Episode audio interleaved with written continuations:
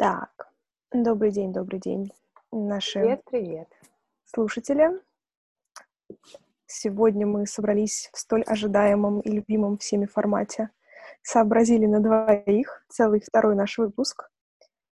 И Третий. сегодня Саша, третий. третий. А, о, тем более. Ну, тогда точно всеми ожидаемый. А, На всякий случай напомню, что у нас здесь есть Катя и Даша, и мы сегодня будем говорить про достаточно неожиданную, наверное, тему. Мы будем говорить про материнство, про какие-то наши ожидания, про страхи, может быть. Надо сразу И- сказать, что мы как бы вообще сейчас еще не матери, и даже не в процессе подготовки к этой какой-то активной. Но из-за того, что это тема, которая так или иначе затрагивает, думаю, каждой девушки с какого-то момента, иногда по ее воле, иногда не совсем по ее воле, а, в связи с каким-то социальным ожиданием и давлением, то каждая девушка задумывается о том, что вообще это такое, нужно ли оно, и у каждой есть свои ожидания, представления, страхи, мнения на этот счет. Мы, наверное, поделимся своими.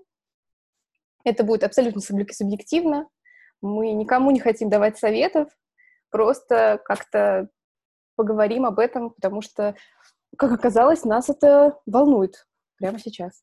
Слушай, я вот хотела сказать, что я уже здесь с тобой не согласна про нахождение в какой-то активной подготовке, потому что это моя личная позиция. Здесь важно подчеркнуть, что сегодня у меня будет две роли. Моя профессиональная, добрый день, Дарья Дмитриевна, а, и я имею наглость говорить о родительстве в силу своей профессии, потому что я клинический психолог, и большая часть моей работы — это как раз работа с детьми, с родителями, про воспитание и все вот это вот.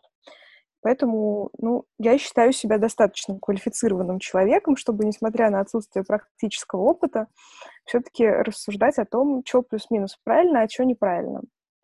И параллельно с этим у меня есть моя личная позиция.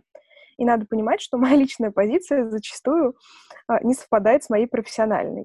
И то, что я вижу оптимальным и желанным для себя, я могу не рекомендовать это своим клиентам, абонентам и так далее. Потому что есть такая штука, как личный выбор и какие-то личные предпочтения.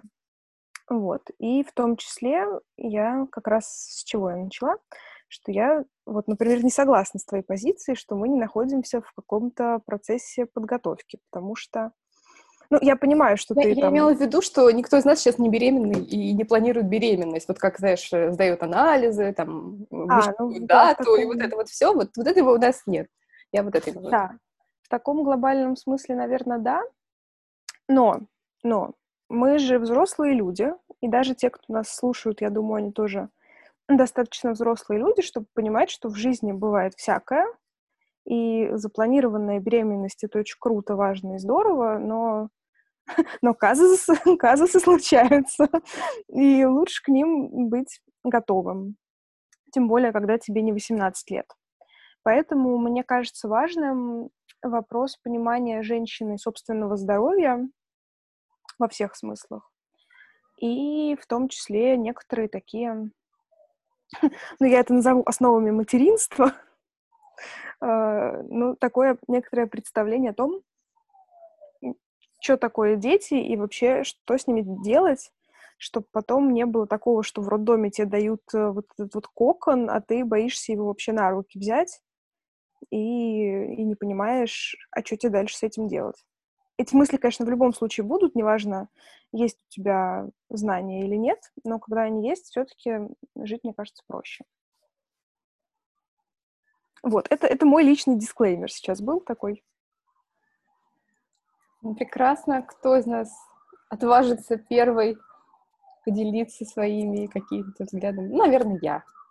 Раз уж я начала этот спич, наверное, я. Не то, чтобы я с детства мечтала вообще быть мамой, как-то серьезно об этом думала. Нет, я, конечно, играла в куклы и там представляла, как я катаю в коляске и куда-то увожу все время. Не знаю почему. Вот. А меня уже каком-то более-менее подростковом и старшем возрасте дети не волновали вообще, и э, я не испытывала какого-то вот писклявого трепета к чужим детям. А, я была абсолютно равнодушна. Ну да, прикольно поулыба... посмотреть на улыбающего ребенка в лифте, ну как бы и все, пожалуйста, не надо мне выдавать в руки, не надо мне там рассказывать, какое это счастье. Вот, э, пожалуйста, держитесь от меня на расстоянии. И надо сказать, что где-то в 18-19 лет на меня никто не давил с тем, когда там у тебя пойдут дети, потому что я э, училась в институте, и у меня, в принципе, такая семья, э, что у меня все получали высшее образование, не по одному разу. И то есть в моей семье не было такого, типа, ну что, пора, давай рожай. Хотя я думаю, что у кого-то и такое бывает. А, мои взгляды сильно изменились, когда у меня появился племянник, второй же, с первой племянницей у меня очень маленькая разница, и, по сути, 8 лет я никогда не воспринимала ее как ребенка, которому я потенциальный родитель. А здесь, в возрасте 21 года, uh, у меня появился племянник, и uh, я поняла, что у меня что-то меняет, ну, как бы что-то меняется по отношению mm-hmm. к тому, как mm-hmm. я вот смотрю на этот вот сверточек. Я его не то чтобы часто видела, мы живем не вместе, даже сейчас они живут в Москве, я живу в Москве, мы редко видимся, но как только он начал взрослеть и становиться таким интересным, в том смысле, что он там что-то лопочет, бегает, с ним можно о чем-то поиграть, поговорить, там как-то его поразвлекать, mm-hmm. меня вот в связи с этим резко поменялось то, как я вижу детей. И вот я превратилась в эту женщину, mm. которая видит ребенка, и ей хочется его защищать, оби- чуж- просто любого ребенка, восьмилетнего ребенка на кассе в супермаркете. Просто, если у него что-то не получается, я сдерживаю себя, чтобы не вмешиваться, но мне, конечно, тут же хочется вообще совсем разобраться, все разрулить, защитить, об- оберечь, накормить, спать уложить. Mm-hmm. А, при этом я я понимаю вот с того момента, как это все началось, что я хочу ребенка, я также понимаю, что это не то, чтобы я готова была пойти прямо сейчас его сделать и, и начать воспитывать. Все-таки у меня есть куча каких-то своих переживаний о том, а достаточно ли у меня каких-то квартирных условий, достаточно ли у меня и моего партнера денег на то, чтобы его воспитать, а как там мы будем выбирать школу, то есть каких-то таких супер не то чтобы глобальных, но материальных э, вопросов, вот это меня очень сильно мучает, и гораздо меньше, как ни странно, меня мучает, например, вопрос того, а все ли у меня в порядке с анализами. Когда Леша мне сказал, что мы, прежде чем пытаться mm-hmm. ребенка, должны сдать анализы и пройти как полное обследование и там пропить все, что только можно пробить, я удивилась, mm-hmm. потому что у меня у самой такой мысли не возникало почему-то, хотя она правильная, и я думаю, что он в своем подходе осознанном прав, еще недавно, не знаю, пару недель назад, я даже не помню где, в каком-то видео или в подкасте, а, девушки обсуждали вопрос беременности и обсуждали этот момент, что когда ты рожаешь после 25 лет, тебе пишут куда-то в карточку, что ты старородящая. О, господи, опять вот, этот, вот, вот эта вот тема, которая, от которой всех бомбит. Вот, я, ну как-то, мне сначала это было смешно, и понятно, что в 20... А я уже как бы никак не рожу ребенка до 25 лет, то есть мне как бы это в любом случае светит, и это вроде не может тебя как-то сильно задевать, но ведь прошло две недели, я все еще это помню. И то есть на какую-то подкорку это у тебя все равно записывается и накладывается на вот эти вот ожидания, а, связанные с карьерой, попытки планировать, все распланировать, а как мне сейчас вот здесь поработать, куда-то еще устроиться, чтобы еще поработать, чтобы сразу уходить в декрет, а это там еще займет 5 лет, а мне уже 30, куча-куча каких-то таких переживаний, по, по сути, на пустом месте. Меня отпустило mm-hmm.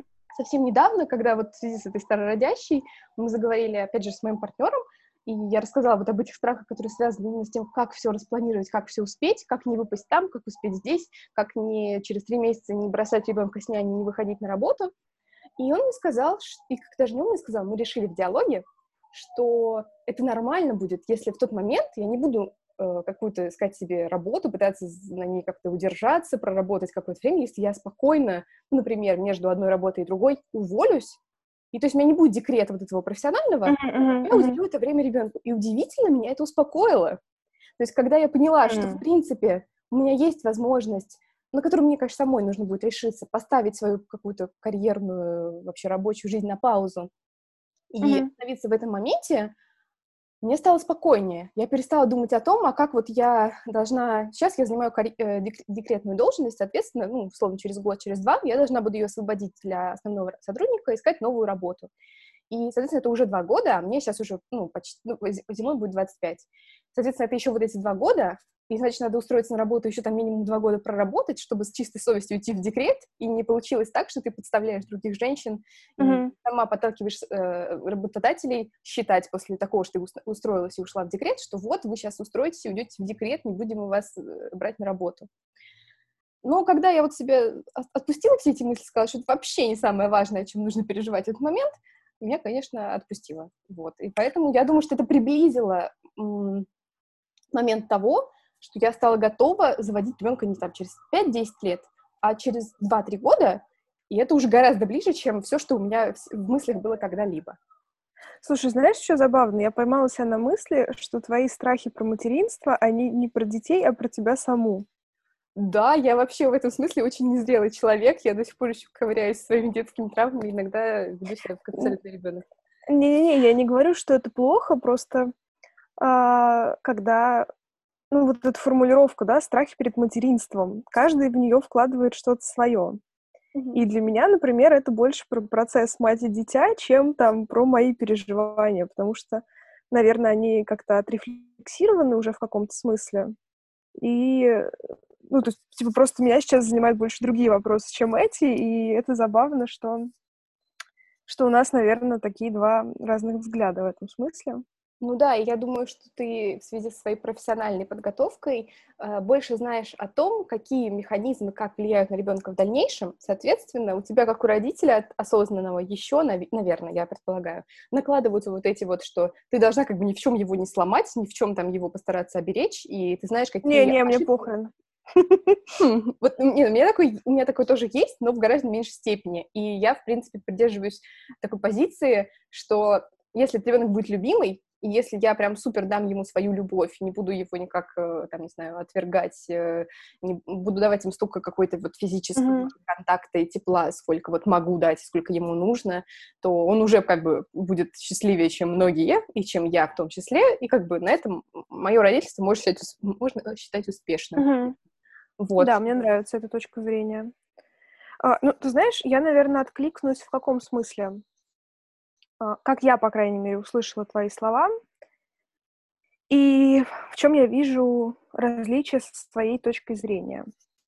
Я не знаю, в силу ли моей профессии или в силу моих личных убеждений. У меня в голове есть такая мысль, что ребенок никоим образом не связан с моей профессиональной занятостью. А, то есть одно другому не мешает. Да, естественно, мне придется на время декрета, родов и всего вот этого вот отказаться, там, например, от работы в университете, это очевидно, потому что, ну, не приду я на лекцию с трехмесячным малышом. Хотя, в принципе, в принципе, зная себя, я могу, но как-то, наверное, наверное, для студентов это будет не самым удобным процессом. А, да, мне придется отказаться от таких официаль... от официального трудоустройства, но моя профессия позволяет мне работать а, на саму себя и делать какие-то проекты а, там, коммерческие, некоммерческие, негосударственные. И в этом смысле я спокойна. Я, наоборот, рассматриваю декрет как какой-то такой отрезок времени, где я смогу заняться всем тем, всем тем, чем я не, не занимаюсь сейчас, в силу того, что у меня есть да, какие-то другие занятости, которые отвлекают мое время. И более того, ребенок, ну, видится мне как некоторым ресурсом, который э, обеспечивает мне некоторый опыт, в том числе, э, который я смогу использовать на профессиональном поприще. Потому что одна из моих сфер интересов это, естественно, не естественно, но это перинатальная психология, то есть как раз это та сфера, которая занимается женщинами с беременностями, там, после родов, то есть весь вот этот период, который на самом деле у многих женщин вызывает адский стресс. А, вот. И мне интересно прочувствовать это на своей собственной шкуре и понять, а действительно ли я смогу все так идеально и красиво прожить, как сейчас это есть в моей голове. Потому что я, конечно, не ношусь как курица с яйцом с вопросами беременности, типа, боже, боже, это такой прекрасный период. Нет, я осознаю все достаточно здраво и понимаю, что беременность, роды — это супер огромная ответственность, и там есть всякие сложности в виде токсикозов, в виде болезней, которые всплывают в период беременности. То есть, ну, это время очень непростое и сложное в том смысле, что ты перестаешь быть ответственным только за себя — у тебя есть еще кто-то, за кого ты вот с момента даже не с момента зачатия, а раньше несешь ответственность. Почему я считаю, что раньше? Мне кажется, что один из самых основополагающих вопросов о воспитании и о детях, этот вопрос, который нужно решить сильно заранее, до того, как ты этих детей заводишь, это, ну, простите, человек, от которого ты этих детей планируешь рожать.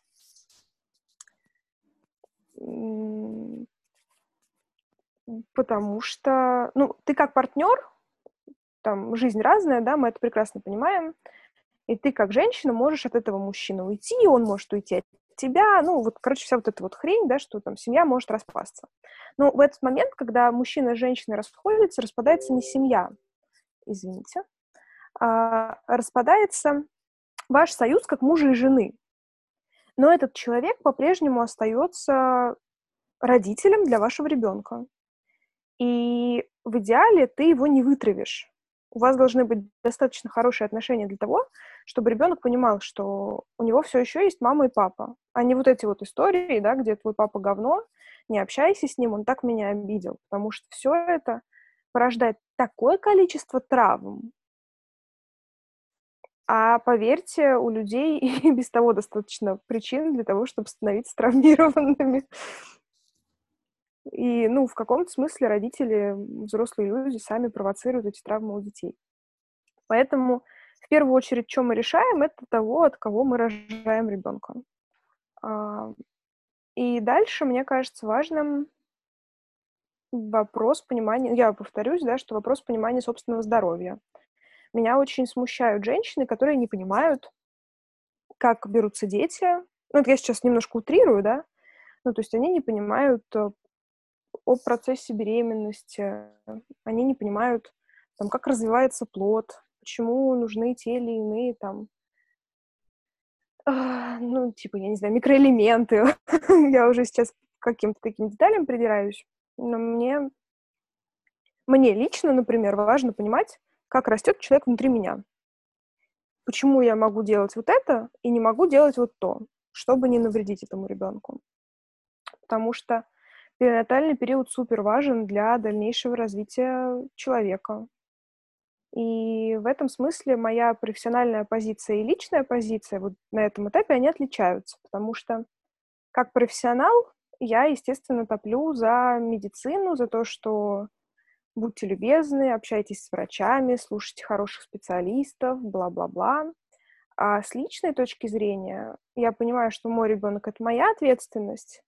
И, например, пить или не пить фолиевую кислоту я решаю не на основании того, что мне сказал врач, а на основании собственного обдумывания этого вопроса. Действительно ли мне нужна фолиевая кислота в таблетках, в которых непонятно, действительно ли фолиевая кислота или глюкоза?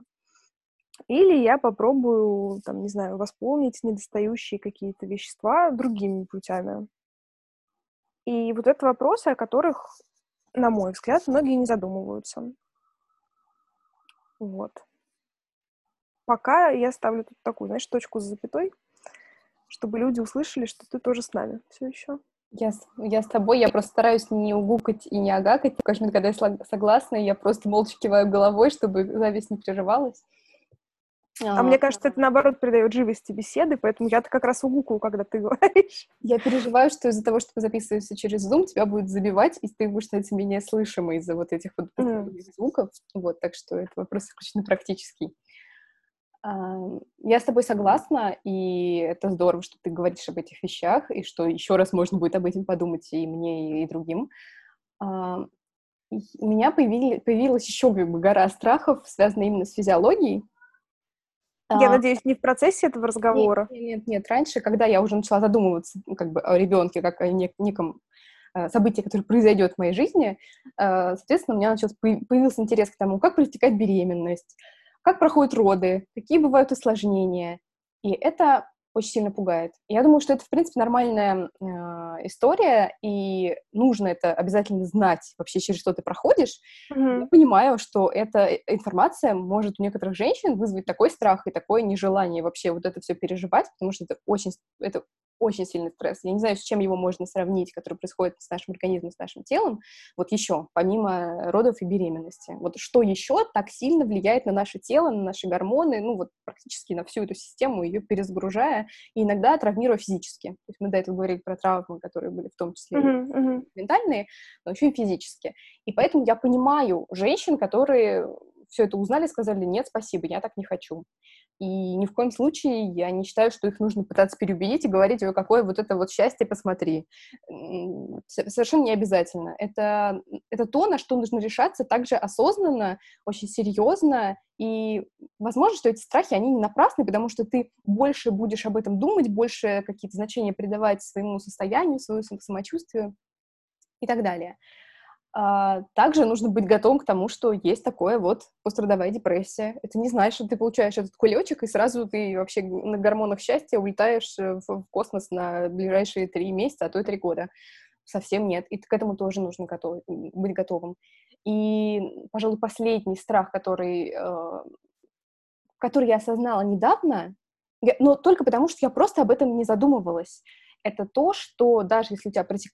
хорошо протекала беременность, mm-hmm. могут быть такие моменты, что вы теряете ребенка до родов или после родов. И вот это принять очень сложно, это нужно переживать, но это то, что тоже может случиться. И я вот буквально, не знаю, наверное, пару месяцев назад вот об этом вообще не задумывалась, а теперь это довольно серьезный страх. И он гораздо страшнее и серьезнее, чем мои там вот первые страхи о том, что, ой, как же так, у меня там будут какие-то проблемы с карьерой. А, переживать это гораздо страшнее. Есть женщины, которые это переживают, и их не так мало, как мы думаем. И поэтому, наверное, в том числе вообще вопросы родов, беременности — это очень сложные моменты. Также бывают и выкидыши, также бывают ну, сложности с зачатием или невозможность зачать вообще и выносить ребенка. И поэтому я считаю, что разговоры о том, ой, когда дети, ой, а дети так здорово, а почему у вас нет детей, они некорректны, и их нужно в, в обществе просто выжигать. Но я думаю, это со временем и довольно мягко, потому что это очень болезненная тема для большого количества людей, и осознанно решиться сказать «я child-free» — это тоже не так-то просто. Это то, э, ну, если это вот осознанное и серьезное решение. Не то, которое поменяется через год, а вот э, выношенное, выстраданное, решенное. Мы не знаем, какие основания у человека, который принимает это решение, и мы не должны до него докапываться и пытаться это выяснить. Это не наше дело. И вообще вопрос моей беременности — это то, что касается меня и отца ребенка прежде всего. Дальше, насколько я хочу в это вовлекать, не знаю, своего психолога, своих подруг, своих родителей, своих бабушек, своих дедушек, это уже другой вопрос, но люди вне вот этого круга, в том числе работодатели, вообще не должны э, принимать участие в моем решении о планировании беременности. Я согласна, что нужно слушать врачей, но при этом э, ну, нужно самому развиваться, учиться, все это понимать, все это знать. И также я, наверное, может быть, мы об этом поговорили позже, но так как я взяла слово, я не могу не вставить свою социальную, полезть на свой социальный танк и а, проговорить вещи, которые считаю важными в рамках этой темы. Это, а, это аборты, это нежелательная беременность, и а, меня ужасают каждый раз. Э, Слушай, я вот сейчас ужасный человек, я предложу тебе, может быть, попозже об этом поговорить. Давай, хорошо. Просто Если потому что... Продолжить? Давай. Да, чтобы в какой-то логике двигаться, а то ты сразу так в такую мрачнятину у тебя потянула. Я вернусь к твоим словам про... Про что же я хотела вернуться? Про выбор что там не надо давить на людей, про страх, да, что кто-то испугался и решает там не иметь детей. Мне кажется, у страха природа неведения. И чаще всего мы боимся просто потому, что мы не знаем и не понимаем. А, и, например, ну, наверное, как каждая женщина, я проходила через вот эту стадию опасения родов, да, что, не знаю, есть масса историй страшных про роды, там, не знаю, ну, банально разрывы, простите, какой женщине понравится знать, что у нее могут быть разрывы в процессе родов? Да никакой. Да, а... это, это меня, кстати, очень сильно испугало. Но когда ты начинаешь, да даже технические вопросы, типа, да, если тебе захочется в туалет, когда ты будешь тужиться, что, ну, ты, это вот вроде мелочи, и они такие несущественные в глобальном процессе деторождения, но это то, что пугает женщин. И когда ты начинаешь этот вопрос изучать, вдруг оказывается, что можно рожать без разрывов, даже не самые удачные роды при необходимой подготовке можно, ну, знаешь, так прожить на максимум, да, в положительном ключе, я так это скажу. И я никого не переубеждаю. Если человек э, принял для себя решение не иметь детей, это, естественно, его решение. Но просто вот именно в вопросе страха, я повторюсь, что, на мой взгляд, страх — это от неведения. Или от э, уже какого-то погружения в информацию, но, может быть, недостаточного недостаточно глубоко, потому что ты можешь да, да. в ужасах и как бы испугаться на этом этапе и не пытаться выяснить, как дальше. Но я думаю, что у многих это еще связано с тем, что да, это здорово, если у тебя и у твоей семьи много денег, вы можете рожать в какой-то супер-пупер клинике где-нибудь там, не знаю, в экологических полях, и там будет все супер, супер вообще эко-нейчер, с самыми лучшими врачами, с бассейном, там, со всем чем угодно, и вот эти вот разные возможности, и когда ты знаешь, что у тебя есть такие возможности, это тебя успокаивает. В случае, если ты, ну, какой-то более-менее простой средний человек, а, ты неизбежно будешь думать о том, а вдруг э, мой акушер будет, я не знаю, после семичасовой рабочей смены, а вдруг что-то пойдет не так, а вдруг не досмотрят, а вдруг будет какая-то халатность, а вдруг, ну, я не знаю, еще какие-то вообще, миллион вообще всего. И... Я не могу, понимаешь, я в этом смысле ужасный человек. Процесс деторождения — это максимально естественный процесс.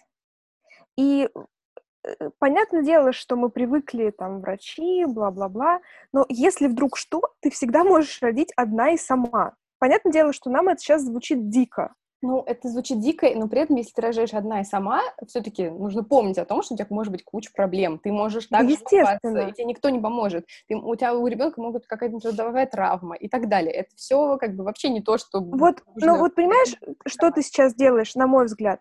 Вот это как раз момент перекладывания ответственности с себя на врача. Естественно, процесс родов, он не только про тебя, тебе нужна какая-то помощь, там, да, но тем не менее, э, да, есть врачебные ошибки, когда там, не знаю, щипцами голову ребенка сдавливают. Прости, я тебя не хотела пугать. Ну, то есть есть куча действительно проблем с точки зрения врачей, но процесс родов все равно ты рожаешь. Это твой ребенок, твоя вагина, твой процесс деторождения. Сделай его хорошо. Есть одна профессор, которой я восхищаюсь, а, Явчук Нина Михайловна, потрясающая женщина, она уже такая сильно в летах. И одна из фраз, которых я запомнила и которую я транслирую всегда, роды — это тот процесс, который ты должен сделать хорошо.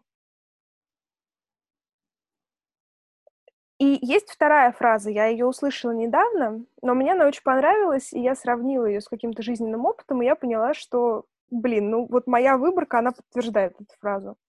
А звучит она следующим образом, что вот женщина как живет, она так и рожает.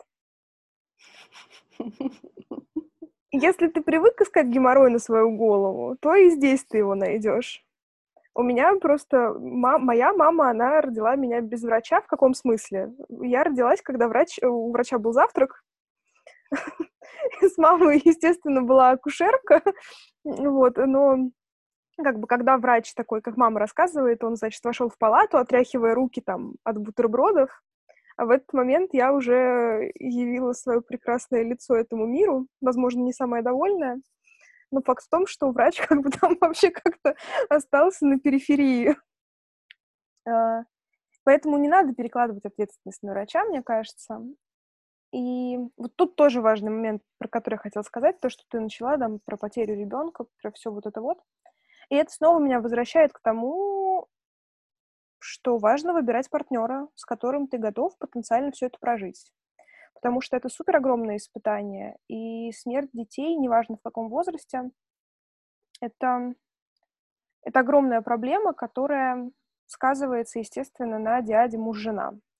И многие разводы, они именно по этой причине происходят, к сожалению, потому что люди просто, каждый замыкается в своем горе, и они не готовы признать, что это проблема, которую им нужно проживать вместе. Поэтому я снова в очередной раз топлю здесь за осознанный выбор партнера, и более того, я в этом смысле радикально высказываюсь за партнерские роды, потому что, черт возьми, это не только мой ребенок, чувак. И если ты хочешь жить со мной, ты живешь не только со мной, но и с нашими детьми. И в конце концов, это твоя вина, что я сейчас рожаю этого ребенка, чувак. Не то, что вина, но это твое участие. Ну, это я смеюсь и утрирую, да, но страдаю я сейчас из-за тебя. Вот, поэтому мне кажется, что партнерский род — это охренительно важный процесс для семьи, для сближения, для такого глубокого контакта и для приобщения отца к процессу воспитания, потому что, ну, не знаю, мне кажется, это супер умилительно, когда огромный мужик держит на руках вот это вот э, маленькое кричащее нечто и осознает, что, блин, пол ребенка этого — это мои гены. Ну да, да. Вот, поэтому, поэтому вот так. Я что-то еще хотела сказать, но, как обычно, забыла, сейчас будем вспоминать потихоньку. И да, мне кажется важным когда-нибудь я посчитаю, как часто я говорю в наших записях, мне кажется, и там, по моему мнению, я считаю важным, но, но не сегодня. Страхи — это нормально. Другой вопрос, как мы с ними обходимся. Мы можем уйти по пути невежества и закрыться от всего этого, и сделать, типа, это все со мной не будет происходить, это все ерунда, и, и вообще и роды где-то далеко, и дети где-то далеко. А можем по пути идти по сложному пути изучения, понимания происходящего. И в очередной раз здесь как бы выбор за нами. И еще важно, что страхами можно делиться. Можно, например, рассказывать про это партнеру в том числе. Можно рассказывать про это врачам, которым ты доверяешь.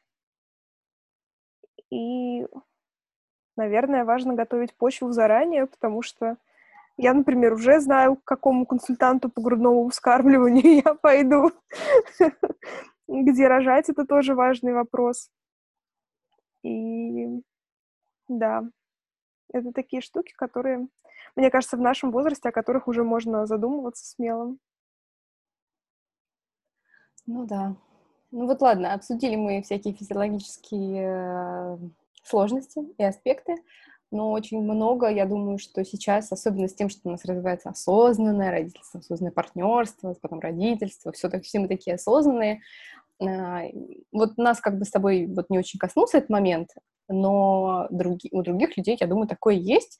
Как не поломать психику своему ребенку? Как вот сделать так, чтобы он рос э, э, счастливый и без всяких вот этих вот травм? Или как расслабиться и сказать себе, я сделал все, что мог, я просто дам ему денег на психотерапевта?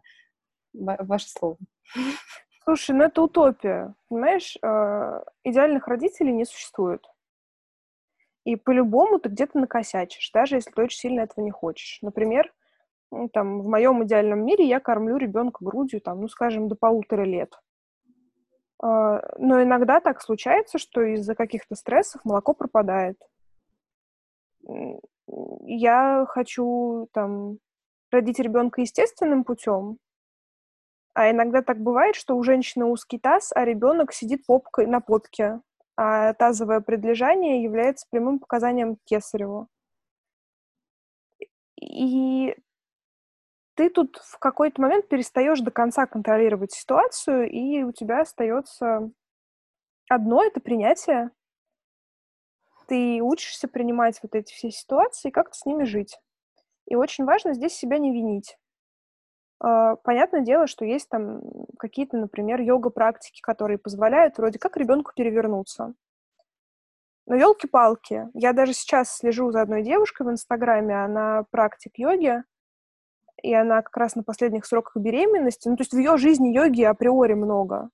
И как бы она старательно не выполняла эти упражнения, как бы она за естественные роды не топила, но у нее тазовое предлежание, и ребенок не переворачивается. И очень много времени она посвятила тому, чтобы принять тот факт, что все идет так, как идет. Потому что, ну, зачем-то, значит, оно вот так нужно. И и по-любому мы где-то накосячим. Мы тоже не идеальные люди, мы тоже травмированные. И наверняка мы что-то сделаем не так с нашими детьми. И это нормально. В психологии есть такое понятие, как достаточно хорошая мать. Вот не бывает матерей идеальных. Идеальный вариант — это достаточно хорошая мать, которая косячит и не парится. И, наверное, здесь, ну, может быть, важна степень косяков, да, очевидно, что какие-то вещи с детьми делать нельзя, но опять же, очевидно тем, кто к родительству подходит. Я не люблю вот эти словосочетания осознанное родительство и осознанное партнерство, потому что они уже оскомину набили, и куда у нас не плюнь, все у нас осознанные родители и партнеры. Хотя начинаешь копать и понимаешь, что там до осознания как до ядра земли. Просто надо любить своего ребенка. Надо любить своего ребенка и надо любить себя. И здесь вот такой такой моментик. Пару лет назад одна женщина, ну, она спросила у меня после того, как у нее был опыт такого же вопроса. А вопрос в следующем. Если вдруг что-то случается, ты кого выберешь, своего мужа или своего ребенка? И все я ж матери, естественно, в один момент начинают кричать, что за глупый вопрос. Естественно, я спасу своего ребенка. Э, на мой взгляд, здесь нет правильного или неправильного ответа. Это все про личную позицию каждого. Но я честно, не стыдясь, сказала, что я выберу партнера.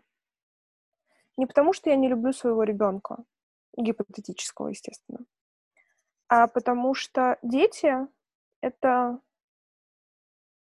это те люди, которые от нас рано или поздно уйдут. И важно относиться к своим детям как к чужим людям в доме, потому что, да, ты молодец, ты привел их в этот мир, ты их воспитываешь, даешь им что-то, но они потом уходят, образуют свои семьи. А тебе жить э, вот с тем мужем, дай бог, которого ты выбрала изначально. Поэтому мне не стыдно за то, что я говорю, что я выбрала партнера. Хотя, наверное, это до тех пор, пока у меня нет собственного ребенка. Ну, ну вот знаешь, я сейчас слушайте, я понимаю, что я кардинально другой позиции придерживаюсь по этому вопросу. Э, я хорошо помню, я смотрела несколько лет назад фильм «Убийство священного оленя» Йорга Салантимаса. И, ну, может быть, я вам сейчас, конечно, все уже проспойлерила, но как бы извините, это очень хороший пример. В какой-то момент герою, чтобы спасти свою семью, а они все умрут, если он этого не сделает, нужно э, решить и кого-то одного застрелить. А mm-hmm. Это жена, старшая дочь подросток или младший ребенок десятилетний. И он не может принять это решение и начинает, грубо говоря, раскручиваться, чтобы стрелять вслепую. И я на этот момент подумала, как так? Это, наверное, потому что он мужчина. Потому что я подумала, что если бы я была женщиной, я бы застрелила мужа и даже вообще бы не подумала. Но я бы стала защищать своих детей. Ну, это у меня была такая мысль, если я не попадала в такую ситуацию, но я так предположила. И когда ты говоришь о том, что дети чужие люди, а муж как бы с тобой останется, ну, мы знаем кучу примеров того, что люди жили, живут вместе 10-20 лет, а потом такие, ну, как бы, давай, все, давай, хватит. И расходятся, и живут дальше с какими-то другими людьми или без них. И в этом смысле считать, что муж какой-то более неотъемлемая от тебя часть, чем твои дети, вот мне кажется просто странным. Ну, я думаю, это именно, это не из того, что ты прав, кто-то не прав. Это просто разные точки зрения. Вот, но я вот озвучиваю другую, что для меня в этом, в этом моменте я бы спасала ребенка. И не потому, что я ж мать, а просто потому, что я вот смотрю с другой стороны. Да, и, ну, как бы я с тобой согласна, что здесь нет черного и белого, правильного или неправильного. А, это моя личная позиция, и Наверное, я верю в брак больше, чем, чем надо было бы. Э, и я... Ну, блин, у меня в опыте было разное, естественно, и я уже в том возрасте, когда я не готова идти замуж просто ради факта идти замуж, потому что у меня есть любимая фраза «Я плохо жить могу и сама» замужем мне надо жить лучше, чем я живу сейчас. Не, там, да, каждый дальше думает в меру своей испорченности, о каком лучше идет речь.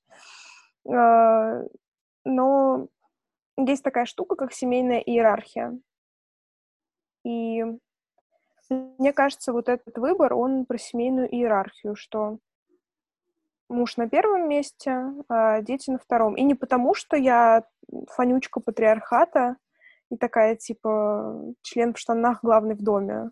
Не, если бы ты была приверженцей патриархата, ты бы сказала, что муж главный, потом дети, а там где-нибудь уже и для тебя места хватит. А, нет, я ужасный человек, я у себя всегда на первом месте. Сорян, ребят, а, не услышите вы от меня этой ерунды. Ну, это не знаю, я повторюсь, что это, мне кажется, этот вопрос, э, ответ на который может меняться с течением жизни. Забавно, что, говоря про материнство, мы все равно впадаем в вопрос выбора партнеров. Ну а как? Мне кажется, иначе вообще не, не, мож, не может быть в какой-то идеальной, стерильной вот этой вот нашей ситуации теоретической. Мы да. же ничего не имеем на практике, мы пока только так разгла- разглагольствуем. Да, я согласна. Но я вот сейчас закончу мысль про как не испортить ребенка смириться, что ты его все-таки испортишь. Ты что-нибудь накосячишь в любом случае, и, естественно, это оставит на ребенке неискладимое впечатление. Другой вопрос, готов ты к тому, что ты накосячишь или не готов. И я очень, я очень люблю детей, безумно. Но я к ним отношусь очень спокойно, в том смысле, что когда ребенок рождается, в моей голове это уже отдельный взрослый человек, ну, взрослый, да, в кавычках, это совсем другой человек, это это не моя часть, да, это мое продолжение, бла-бла-бла, и там симбиоз матери и ребенка до года, и все вот это вот. А, но это другой человек, который имеет право на другую точку зрения. У нас с ним, с этим ребенком будут какие-то отношения, не всегда хорошие. И это тоже нормально. И мне кажется, что чем меньше женщина носится с материнством, потому что у нас есть такое понятие, по крайней мере, вот, да, в современном Инстаграме, мое любимое понятие, естественное материнство. Но почему-то женщина над ним так носится, что оно перестает быть каким-то естественным, и мне кажется, оно каким-то вымученным становится. Ты, ты имеешь в виду вот этих вот идеальных матерей, которые блок суперматерей, супердети, все такие чистые, ухоженные, все идеально, все едят свою кашу, никто не плюется, и вот это вот все. Ну, вот это в том числе, да, да, да, потому что, блин, не бывает идеальных людей, и матерей не бывает нормальных. Я так сказала, чем идеальная мать, тем травмированнее ребенок в некотором смысле. Вот это, кстати, хорошая мысль, потому что у меня есть единственный близкий пример э, настоящей матери, ну, помимо моей собственной, это моя старшая сестра. И я, конечно, знаю, что мы будем записывать этот подкаст, к ней обратилась, сказала, Маш, какие у тебя переживания, связанные с тем, что вот ты мама? И она сказала, что что... Ну, я не буду сейчас пересказывать весь наш приватный mm-hmm. разговор, но в том числе она сказала о том, что я вижу вот этих вот идеальных матерей, и мне очень хочется так же, хотя я понимаю, что это все фикция, что это все просто вот этот вот экран, а там сзади настоящая жизнь. Но все равно mm-hmm. я смотрю на них, и мне хочется так же, и я чувствую себя какой-то вот ну, неправильный, и так далее. И это же не только связано с материнством. Когда мы смотрим на какие-то там суперблогерские аккаунты, как это ты не была, ты такая, ой, блин, у них все так чисто и красиво, они живут в Париже, а я вообще здесь, в Балашихе условной. Вот, и чувствуем какую-то вину. Но это не, не проблема тебя как человека, не проблема тебя как матери. Да, я с тобой абсолютно согласна. И, наверное, если бы вдруг ты меня спросила, какие советы я дам матерям, могу дать, сделаем вид, что ты меня об этом спросила, я бы сказала о двух вещах. Это поменьше париться, потому что, ну, это моя в целом жизненная философия, поменьше париться. Мне кажется, она очень сильно облегчает людям жизнь. И второе, что бы я сказала, слушайте своих детей. Ну, я опускаю да, факт, что детей надо любить, а не воспитывать. А перед тем, как воспитать детей, надо воспитать себя. Это как бы я уже так, типа, такая в целом парадигма, которую я бы призывала исследовать. А, детей надо слушать, потому что, например, мне на телефон доверия повально приходят звонки от подростков, которые испытывают проблемы с психикой. Кто-то подозревает, что у него депрессия, кто-то подозревает у себя какие-то еще более серьезные проблемы. И они делятся этим с родителями. Они готовы идти на контакт, они просят о помощи. А родители им говорят, да все это херня, и все пройдет депрессии не существует, это тебе просто делать нечего. Даже если у вашего ребенка нет депрессии, и ему просто грустно, последнее, что он хочет услышать от родителя, это что все это херня, и на самом деле его проблемы незначимы. Любая проблема ребенка, любая проблема взрослого человека значима. И когда человек на что-то жалуется, он хочет, чтобы его послушали. Неважно, 7 ему лет, 17, 37, 57. Человек, ребенок должен быть услышан. И если родитель еще и с этим что-то может сделать, то это вообще хорошо, потому что для меня до сих пор родители — это огромная поддержка и огромный ресурс. Какой бы супер самостоятельной и взрослой я себя не считала, не была и так далее, это те люди, к которым я приду со своими проблемами. Как в той шутке, да, если надо будет кого-то закопать, там, я позвоню им, потому что они меня точно не сдадут, в отличие от там, кого-нибудь еще. А, я по, по этому поводу видела очень прикольную шутку, что мама, значит, пог... открыла браузер ребенка, и там было вбито название сериала «Как избежать наказания за убийство». А мама не знала, что это сериал, и вечером устроила просветительскую лекцию о том, что убивать людей — это плохо. Мне кажется, вот это вот такой очень прикольный пример. Вот, и дети заслуживают того, чтобы их слушали, чтобы их понимали. Дети заслуживают того, чтобы их принимали, принимали их выбор, потому что, потому что это уже другие люди. Это не я, это другой человек, и неважно, 7 ему лет или 27. А, да, мы можем где-то направить, мы можем даже что-то запретить, прости господи, ну, прыгать с пятого этажа, очевидно, не самое лучшее решение. Но при всем при этом это другой человек со, со своим мнением. И очень много хейта получает, например, та же самая моя любимая Меган Фокс, у которой трое сыновей, старшему там что-то типа лет восемь, и они, дети носят длинные волосы и периодически появляются в платьях. И многие пишут, что типа, что это за ерунда, это все Америка, вот они воспитывают геев сами. Короче, все, видим, видят в этом гей-пропаганду и такую прочую ерунду. А, мне кажется, что нет ничего страшного в том, что ребенок может появиться в платье, даже если он мальчик. Да, у ребенка еще есть папа, и наверняка он может придерживаться другой точки зрения и не разрешать сыну носить платье. Но в целом я не вижу в этом ужасного, потому что ребенок формирует свой гендер. И несмотря на то, что я большой фанат традиционных ролей, у других людей может быть другое мнение на этот счет. Ну да, а дети — другие люди. Да. И я думаю, Поэтому... что... Ну, я хотела сказать, что давайте просто любить друг друга и слушать друг друга. Да, вот мы сейчас опять затрагиваем вот это вот э, слушать, уметь слушать друг друга, уметь разговаривать. Мы об этом говорили в выпуске про любовь на всю жизнь, когда mm-hmm. они как раз объясняли вот как пример того, как можно это делать, как можно сидеть с партнером и вот слушать его. Э, с ребенком нужно говорить точно так же у нас, у взрослых, даже, не знаю, у меня по отношению к моим племянникам, или, я не знаю, у меня по отношению, у меня старшекурсника по отношению к первокурсникам. Есть вот это вот какое-то назидательное, что типа я старше, я опытнее, и потом, когда человек приходит, чтобы его выслушали, зачастую ты, не, не, как, не желая ничего плохого, и не желая, это, может быть, лишний раз ему утвердиться, пытаешься сразу предложить ему советы, типа, как вот это делать. И оказываясь сами в такой же ситуации, когда мы приходим к нашим уже взрослым родителям и говорим о чем-то, они нам тут же навешивают свое представление о том, что с этим делать и как правильно, мы, конечно, закрываемся и отдаляемся, и, и не получаем то, чего хотели. Поэтому я как раз призываю к тому, чтобы, э, зная то, как это действует на тебя, не поступать так самому с другими, с своими детьми в том числе. Слушать надо, ну, разговаривать надо со всеми, не только с партнером, не только с друзьями, не только с детьми, не только с родителями, вообще как я лично в советах не вижу ничего ужасного, просто ну, надо понимать, что нужно человеку, вот это, наверное, важнее, потому что иногда действительно кому-то нужен совет. Нет, когда человек приходит за советом, одно дело, но когда ты приходишь и говоришь о том, что, ну, не знаю, например, а, ребенок... Э, да, я у тебя поплачу на плече, вот, да. Да, вот.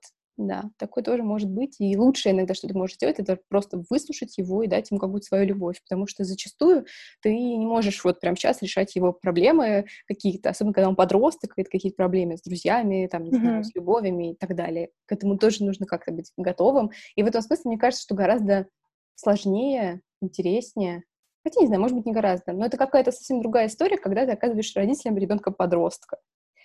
Вот. И я думаю, что первый раз через это проходить, наверное, увлекательно и интересно, а второй раз ты такой, а, я уже, в общем, знаю, что как. Ты вот. говоришь увлекательно, мне кажется, ровно до, той, до того момента, как у тебя появляются эти дети-подростки. Я имею в виду увлекательно и в плохом смысле тоже, что это может быть вообще какой-то жуткий аврал, но как бы у тебя все время какое-то что-то происходит. Слушай, вот здесь, кстати, тоже очень важный момент, потому что мне очень часто звонят родители детей-подростков, и у них проскакивает такая фраза, да вот я типа друг своему ребенку. И лет в 20 я бы сказала, типа, блин, круто, друг своему ребенку. Нихера, ребята, это не так.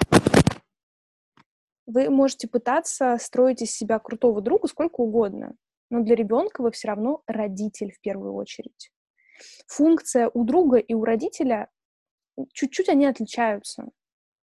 И это важно понимать. Ты можешь быть супер принимающим, ты можешь быть супер прислушивающимся, поддерживающим и бла-бла-бла-бла-бла, но ты никогда не будешь ребенку другом. Ты можешь занимать с ним позицию рядом, а не над.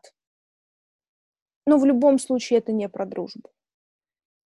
Ну, это разные ролевые позиции, это разная иерархия, это разная ответственность. Я тебя могу, я тебя очень люблю, конечно, Кать, но я тебя могу кинуть в любой момент. Ну, так, извините. Эх, а я-то думала. Ну, жизнь бывает, жизнь бывает всякая, знаете ли. Вот, а, а родитель не может так. Ну, я говорю про какую-то такой немножко идеализированную картину, где все достаточно психически стабильные и здоровые, и вот это вот все. Но родитель, и он никогда не будет другом. Вот прям как пытаются это сделать некоторые родители. Вот. Я, ну, тут, наверное, больше моей личной позиции, чем профессиональной, потому что с профессиональной точки зрения там очень много объяснений, почему это так происходит. Но, тем не менее, профессиональная позиция тоже такая, что вот эти иерархии важны, и да, ребенок от тебя да. требует не того же, чего он требует от своих друзей, ну и как-то ожидает в том числе. Да, да, согласна. Я не знаю, сколько мы разговариваем, я думаю, что уже довольно долго, и не знаю, затрагиваешь ли тему вот эту вот э, черную сторону, э, сторону родительства. Mm-hmm. Мне кажется, что это, конечно, очень важно. Э, может быть, это не так сильно относится, конечно, к подкасту, потому что мы все такие осознанные, вот, и мы говорим про, какую, про какие-то наши переживания с тем, как быть хорошими родителями, и смысл нравоучать кого-то другого, но все-таки скажу, как таким не знаю, добавочным, но тоже очень важным, то, что ребенок должен быть желанным. Чтобы дальше у него все было хорошо по жизни, ребенок должен быть желанным. И поэтому, э, в том числе поэтому, когда я сталкиваюсь с вот этими вот попытками на каком-то законодательном уровне запретить аборты, с тем, что в связи с коронавирусом э, женщинам отказывали в операциях э, по mm-hmm. прерыванию беременности в связи с тем, что это какие-то несрочные операции, и дотягивали до срока, когда они делать этого не могут. Это меня возмущает по ряду причин, и в частности, потому что женщина сама должна распоряжаться, рожать или не рожать, но еще и потому, что мне жалко этого ребенка, который оказывается в мире никому не нужным. И да, может быть, у него дальше все сложится хорошо, и, может быть, и мама одумается. Ну вот у него одному повезет, а еще десятерым таким же не повезет. И это может быть совершенно разные ситуации семейные, это может быть ситуации страшного насилия, и сексуального в том числе. И когда... А сейчас эти истории становятся снова подсвеченными, мы уже имели историю подсвеченные каких-то женских травм, связанных с э, сексуальным насилием. Теперь, я думаю, нас ждет волна травм именно пережитых в детстве. И читая их, э, ну, ты, конечно, вообще поражаешься, как такое зло может существовать, как это могут делать э, родные люди ребенку, какие-то семейные, друзья семьи и так далее, и так далее. Но из-за того, что я потенциальная мать, и я на это как-то смотрю с какой-то такой вот материнской позиции, мне хочется спросить, а ты где была? Ты что делала в этот момент.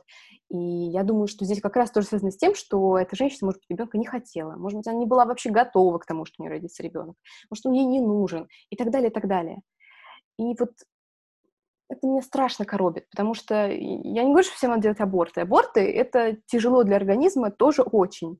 Но нужно предохраняться, нужно планировать, нужно серьезно относиться к своей жизни и серьезно относиться к человеку, который ты хочешь в эту жизнь, значит, впустить привести. Да. да, никогда не бывает так, что ты его родила, а дальше там как-то само все получилось. Это большой труд, и это кучу энергии тратит. И в этом смысле я уважаю матерей, которые э, это делают, которые воспитывают своих детей, которые при этом не пытаются казаться идеальными, не пытаются, я не знаю, быть какими-то писательными наседками. Хотя, ну, если у них так получается, ну, я тоже не могу их за это винить, потому что это действительно огромная работа.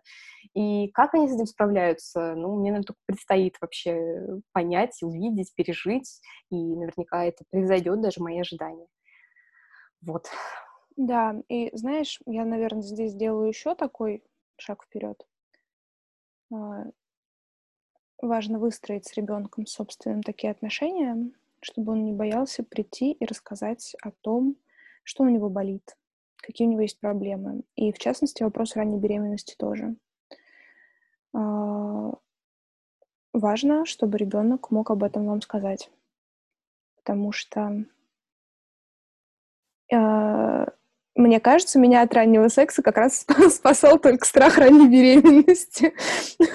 А, Причем не потому, что меня мама наругает, а, не знаю, это, это стрёмно. И,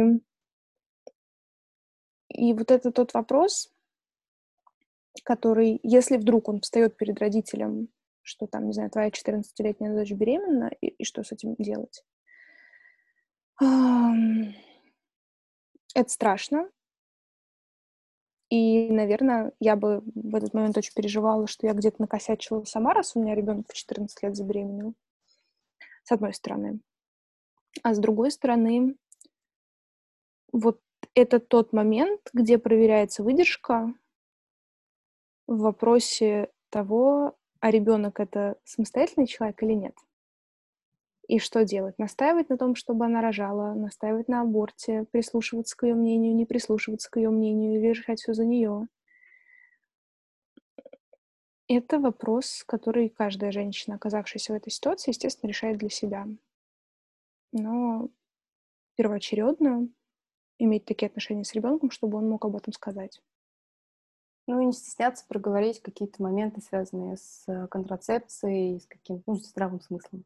Вот. Не да, да, да. этих разговоров, э, обсуждать это, искать какую-то подходящую лексику для этого, подходящую интонацию, потому что у нас пока нету такого, чтобы это было как-то вот выработано и естественно шло. Но я думаю, что это постепенно меняется. Mm, да, и ты знаешь, мне кажется, что это проблема пока, так вот, таких поколений, потому что мне тоже никто про это ничего не рассказывал, а вот, наверное, нашим детям в этом смысле с одной стороны, больше повезло, а с другой стороны, непонятно, что это выльется потому что, ну, естественно, я не вижу смысла скрывать от ребенка там, что такое секс или еще что-то подобное, но при этом, да, у нас просто пока нет тех поколений, которые прошли через это, и на опыте которых мы могли бы сказать, да, ранний секс-просвет — это хорошо.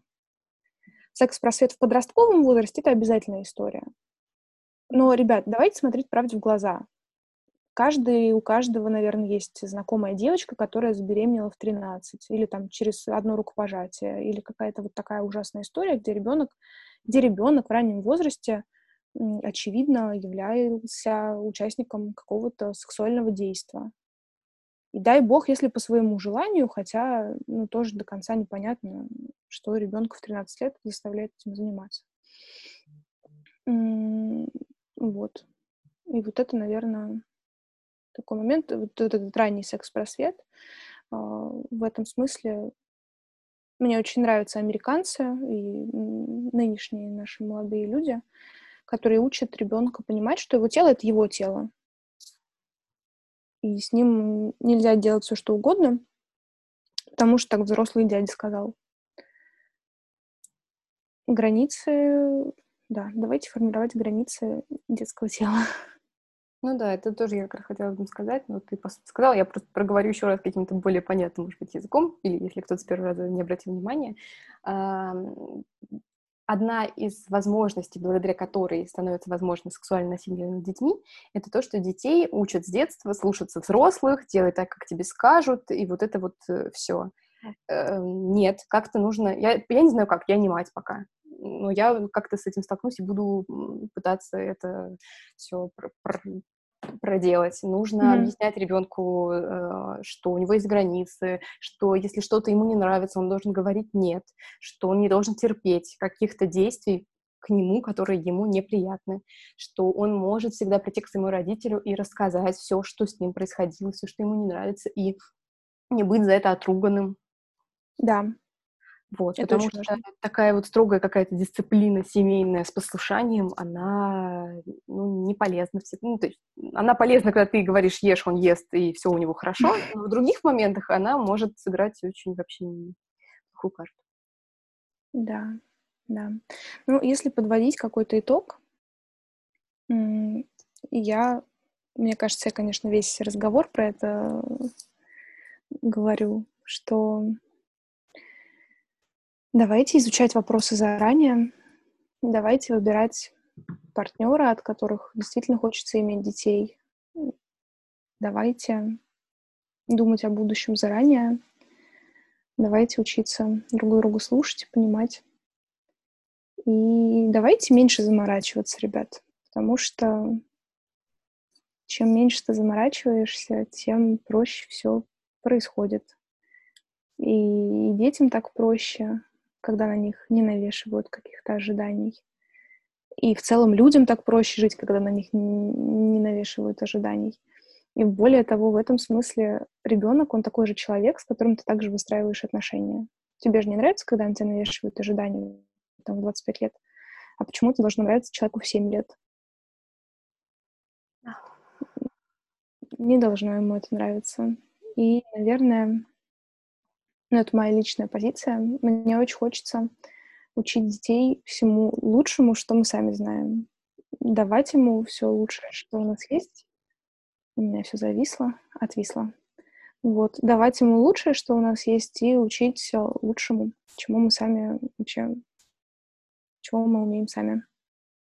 Да, ты абсолютно правильно сказала, что прежде чем воспитать детей, нужно воспитать самих себя. И дети гораздо больше берут э, с нашего примера живого, с того, как мы да. разговариваем друг с другом, как мы, как мы вообще существуем в этом мире, чем то, что мы будем им э, проговаривать как прописные истины. Да, да. А, и вот еще что. Наверное, в нынешнее время это менее актуальный вопрос. Но елки-палки, если ваш ребенок хочет подстричь или покрасить волосы, разрешите ему подстричься и покрасить волосы. Сколько суть взрослых женщин было испорчена тем, что им когда-то в детстве не дали чего-то сделать с собой. Своей внешностью. Да. Да, ну... Нет, ну, статуху я бы повременила и, конечно, попросила лет до 18 все-таки подождать. Ну, вот, волосы, ладно. Волосы не зубы отрастут. Да. Да. Короче, дети — это круто, мне кажется. Вот что я хочу сказать. И страшно, не знаю, у меня лично все в целом будущее вызывает некоторую тревогу, поэтому давайте просто жить и наслаждаться. И любить своих детей и окружающих вообще людей. Да, да, мне в этом смысле кажется, что любовь — это вообще очень важный конструкт, он важнее всего. И мне очень часто, я, конечно, своевременно во всем вспоминаю, меня очень часто спрашивают, а что бы почитать про родительство, про материнство, про все вот это вот. А, книжек очень много, и в каждой из них есть ценные мысли, но надо понимать, что у нас есть особый менталитет некоторые и культурные особенности, и несмотря на то, что есть всякие крутые книжки японцев, типа «После трех уже поздно», «Французские дети не плюются едой» и все вот это вот, а, это все круто и интересно, и там есть здравые мысли, но они немножко не про нас, потому что наша реальность чуть-чуть другая, там и финансовая, и так далее. Поэтому можно читать все, только как-то анализировать это, рефлексировать, понимать, что ты можешь применить, что имеет смысл применять к, к этому всему. И, наверное, я бы сакцентировала особое внимание на таком персонаже, как Анатолий Некрасов. У него есть очень разные книжки, в том числе там «Путы материнской любви». И, может быть, у него иногда есть какие-то такие немножко религиозные заскоки, но в целом мне очень близка его позиция, и я бы вот рекомендовала его изучить. Отлично. Вот. Пока Екатерина Сергеевна деловая женщина. Отлично, мне кажется, по- провели этот час.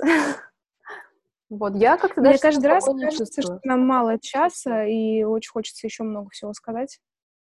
А я даже вот не знаю, я не обратила внимания, сколько мы начали, поэтому у меня вот прямо сейчас нет ни малейшего представления о том, как долго мы говорили. Ну, где-то как раз сейчас мы и говорим. Вот. Я надеюсь, что нашим слушателям это тоже было как минимум интересно, как максимум и полезно. А, Мне даже нечего добавить. Я как-то, я высказала вот все, что у меня накопилось за эту неделю, что я думала об этом. Вот. Я чувствую себя такой какой-то вот э, дзен. Ладно. Я бы еще, наверное, попросила писать вас, если есть какие-то вопросы, которые, может быть, вы бы хотели, чтобы мы в таком формате на двоих обсудили. Потому что, собственно, и тема материнства — это не какая-то наша была идея, нам предложили про это, про это поговорить. И чем актуальнее какие-то вопросы для вас, мне кажется, тем интереснее все это может быть. Поэтому не стесняйтесь, пишите, пишите о каких-то своих переживаниях, о прослушанном, если у вас какие-то есть мысли, идеи, что-то откликнулось или с чем-то вы даже в корне не согласны, мы обещаем постараться принять вашу точку зрения. Так что мы всегда на связи, пишите. Да. Все, спасибо, что были с нами до конца. Да. Всех люблю, всем пока. Всем пока-пока.